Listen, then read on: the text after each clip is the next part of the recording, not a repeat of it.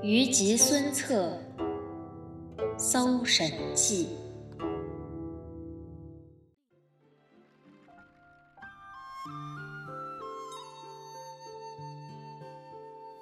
虞吉，其名亦有作甘吉、甘氏，是东汉末年有名的羽客道士。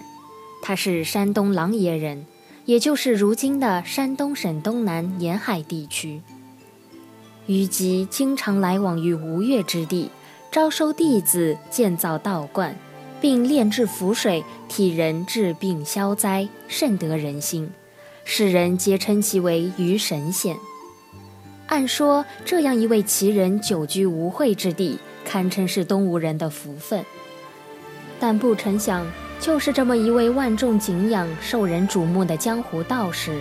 后来却在孙策的手里断送了性命，最终悬首于世。知人善用的吴侯孙策，为什么容不得这样一位神秘方士呢？在《三国志》中有这样一段记载：有一天，孙策召集百官在城楼上饮酒。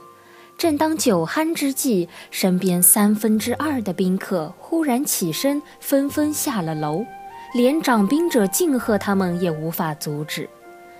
究竟发生了什么事，让他们如此这般失去礼数呢？左右禀告孙策说：“城楼下是那道士虞吉，穿着盛装，手执仙人华，屈步前来，人们都去拜见他了。”孙策凭栏远望。只见上至孙策部下诸位宾客，下至城中男女百姓，皆焚香福道而拜之。孙策于是大怒，下令让人把虞吉抓起来。此时孙策并未下令处置虞吉，但孙策的部下们却都慌了神，他们不好直言进谏。却纷纷将此事告知家中妇孺，让他们去向孙策的母亲吴国太禀告求情。吴国太对孙策说：“于先生也曾帮助过将士治病，造福过军队，为了稳军心，你可不能杀了他呀。”见这些人把自己的老母亲抬出来压制自己，孙策的心情可想而知了。他回答母亲说。此子妖妄，能幻惑众心，日后会让部下们不再顾及君臣之礼，不能不除。司令一下，诸将士再也按耐不住，竟一起联名陈书为虞吉求情。孙策哪里会理会他们，就催促斩杀虞吉，把头悬挂在集市上示众。这件事到这里就结束了吗？还没有。诸位将士们都不愿意说虞姬已死，而是认为是天上的云朵化走了尸体，进而继续对他祭祀求福，就像他还活着的时候一样。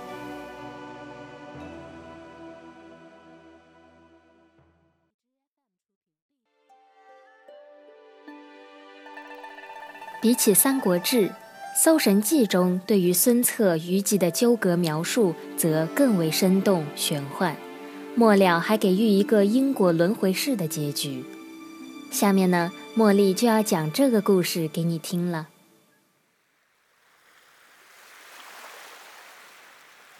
吴国的孙策打算渡过长江，偷袭魏国首都许昌，他带着道士虞姬前往，正值干旱天。他们到达的地方非常炎热，孙策却催促官兵，让他们赶紧把渡江进军的船拉来。一大早，他又亲自前来督促，却见官兵都聚集在虞吉身边。孙策非常愤怒，说：“我难道比不上虞吉吗？你们却去依附他。”于是让人抓来虞吉。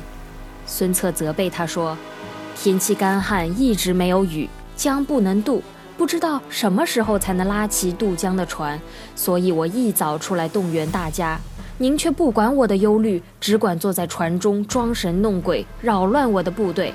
你今天该杀！他令人绑了虞吉，扔在烈日底下曝晒，还让他求雨，要是他能感动上天，中午能下雨的话，就释放他；否则就杀死他。不一会儿，云气蒸腾，逐渐合拢。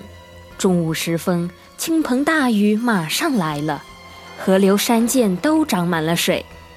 官兵们十分高兴，以为虞吉一定被赦免了，就前去庆贺慰问。谁知虞吉却被孙策杀了。